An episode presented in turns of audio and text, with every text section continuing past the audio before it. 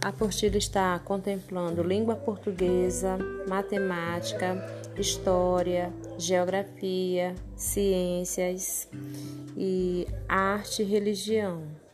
Sendo que em língua portuguesa vai ser trabalhado texto.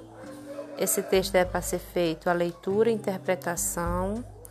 Após a leitura e interpretação, a apostila vem com gramática onde vai ser trabalhado o verbo, que é o verbo. Depois, ortografia, é o emprego do V. Em matemática vai ser trabalhado as quatro operações em forma de problemas e também o sistema de numeração decimal. Já em história vai ser trabalhada a questão do certidão de nascimento. Em geografia vai ser trabalhada as diferentes raças em arte, em ciências, trabalhado o corpo humano, o esqueleto humano.